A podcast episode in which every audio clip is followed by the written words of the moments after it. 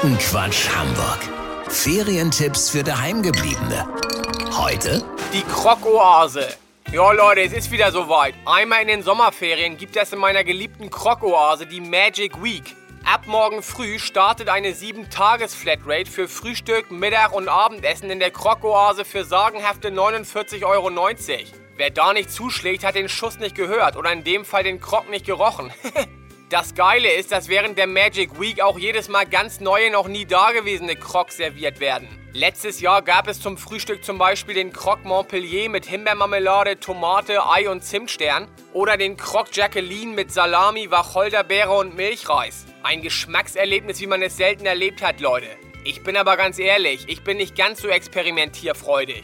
Ich habe letztes und vorletztes Jahr jeweils drei Tage nacheinander morgens, mittags und abends den Croque Monsieur und die restlichen vier Tage den Croque Madame gefuttert. Danach hatte mein Gesicht die Form eines Baguettes.